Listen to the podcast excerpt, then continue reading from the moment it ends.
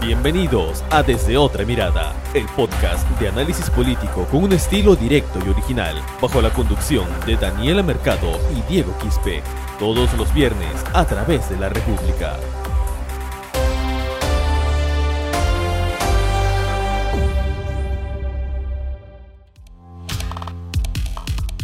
Hola, ¿qué tal amigos que se conectan a su podcast desde otra mirada? Los saluda Diego Quispe y vamos a comenzar con este programa dando la bienvenida a nuestra compañera Daniela Mercado. ¿Qué tal Daniela? Bienvenida.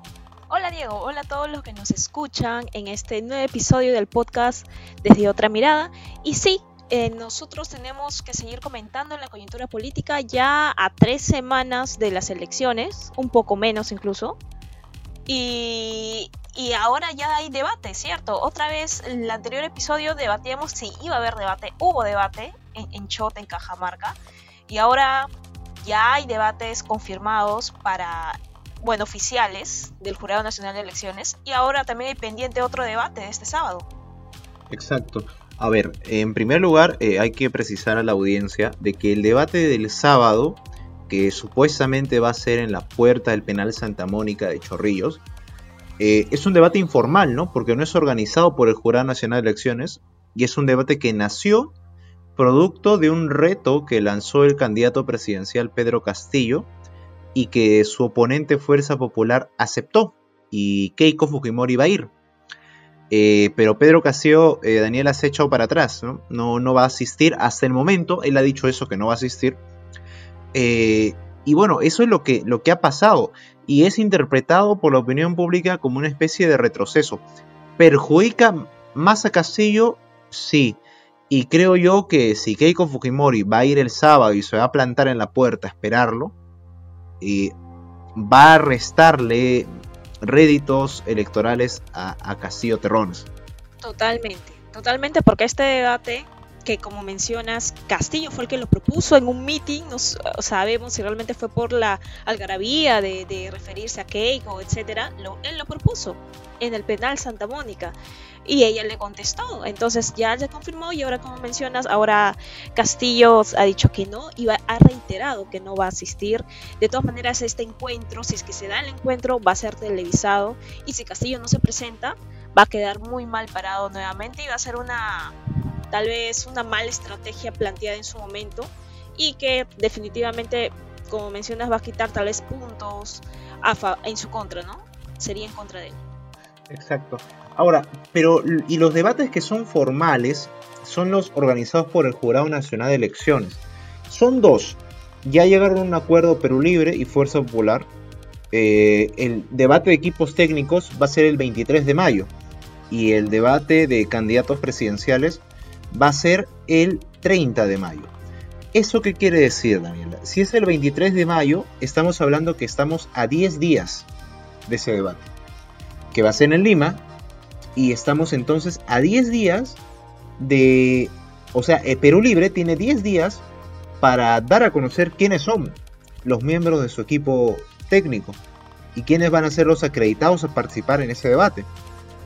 Claro, eh, ahora se va, se ha confirmado que son dos. Anteriormente hubo tal vez un entre dime y direte de ambos partidos, porque el lema de, de Fuerza Popular era con esa frase tal cual, ¿no? No te corras Pedro, porque también enfatizaban en que Perú Libre no quería los dos, los cuatro debates que se que propuso en un inicio el Jurado Nacional de Elecciones, pero por fuentes de la República se sabe de que Fuerza Popular tampoco está de acuerdo con los cuatro en una primera reunión, posteriormente sí. Y bueno, ahora se ha acordado que sean dos, precisamente también por la falta de tiempo. Como mencionas, estamos a 10 días del debate, el Jurado Nacional antes ya había explicado que para un encuentro como este se necesitaba por lo menos semana y media de anticipación para poder tener toda la logística y las medidas de seguridad y bioseguridad que se necesitan para este encuentro. Ahora, este encuentro ya se han planteado los temas que se van a tocar. Falta precisar tal vez quiénes van a ser los moderadores, los tiempos, etcétera, ¿no? Los, los, temas consensuados eh, van a ser el tema de salud, economía, eh, educación, lucha contra la corrupción, derechos humanos y protección del ambiente. Y han agregado uno más, Daniela. Han agregado uno más. Luis Galarreta, eh, secretario de Fuerza Popular y candidato a la vicepresidencia, declaró que han agregado un séptimo tema, que es la visión del candidato del Perú de cara al bicentenario. Es un séptimo tema que han agregado y que posiblemente lo, ya lo definen hoy en la reunión que van a tener con el jurado para pulir estas temáticas que van a tener que discutir el 30 de mayo. Ahora, la pregunta es, ¿a quién le conviene más que haya solamente un debate? No, es cierto, por fuentes de la República se sabe de que Fuerza Popular en un principio también planteó que no haya cuatro debates, pero lo cierto también es que Perú Libre fue eh, el partido que más se cerró en que sean dos debates. Entonces, hay un antecedente interesante, Daniela. En el año 2016, en las elecciones, en la segunda vuelta de 2016, cuando se enfrentaba Keiko Fujimori y Pedro Pablo Kuczynski, hubo un debate. O, bueno, hubieron dos debates del Jurado Nacional de Elecciones. Dos en el primer, Ajá, dos presidenciales. En el primer debate, PPK no salió bien parado. Eh, uno recuerda de que después de ese primer debate presidencial, todo el mundo pensó que ya Keiko Fujimori tenía el triunfo en el bolsillo. De que ya era inminente de que Keiko Fujimori le iba a ganar a un PPK que ni siquiera podía articular bien el castellano. Pero luego, en el segundo debate, PPK recibió asesorías eh, eh, para poder enfrentar mejor a Fujimori y salió mejor parado y le permitió ganar eh, como se dice coloquialmente, raspando.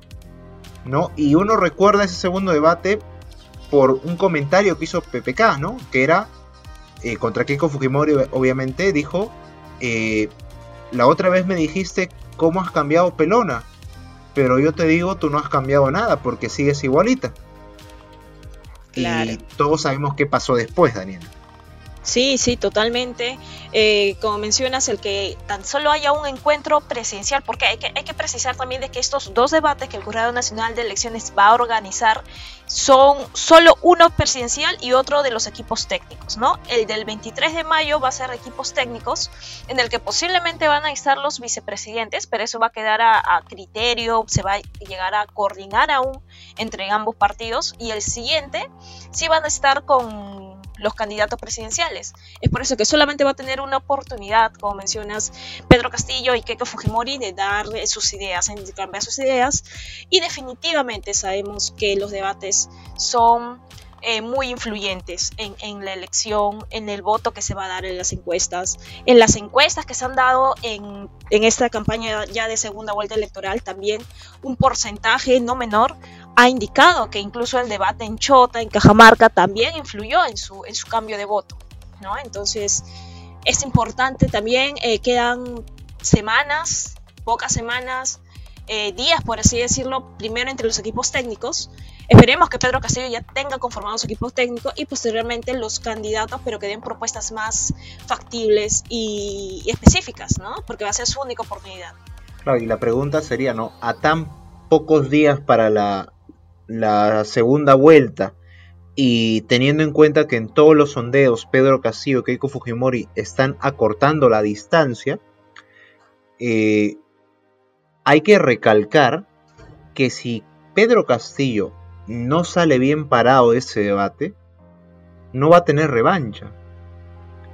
¿No? Entonces... A menos que se le ocurra proponer otro que no es oficial en el último momento, cosa que no estaría, que no se vería bien tampoco. Claro, y más aún tomando en cuenta de que el debate va a ser realizado a una semana de las elecciones. No sería muy inapropiado. Entonces, Castillo está jugando con fuego. Está jugando con fuego y está en este momento su campaña avanzando al, filo de la navaja. Y por, por errores que él ha cometido. ¿no? Como mencionaste bien Daniela, todos los sondeos, todas las encuestas independiente del margen de error, apunta a que Keiko Fujimori se ha acercado. Eh, y, tenemos a un Castillo que prácticamente cambia su agenda de momento a otro. Y cuando viene a Lima se la pasa mayormente eh, encerrado en el local de Perú Libre. Claro, haciendo lo que debió haber hecho antes, ¿no? Elaborando un plan de gobierno. Exacto. ¿No? Y, vemos que a su contendora, a su contendora Fuerza Popular, en cambio, está recorriendo. Y es cierto, su equipo de Keiko Fujimori es recontra cuestionable. Pero para visión de la gente, ella está recorriendo. Y ya tiene equipo. Y ya tiene plan de gobierno.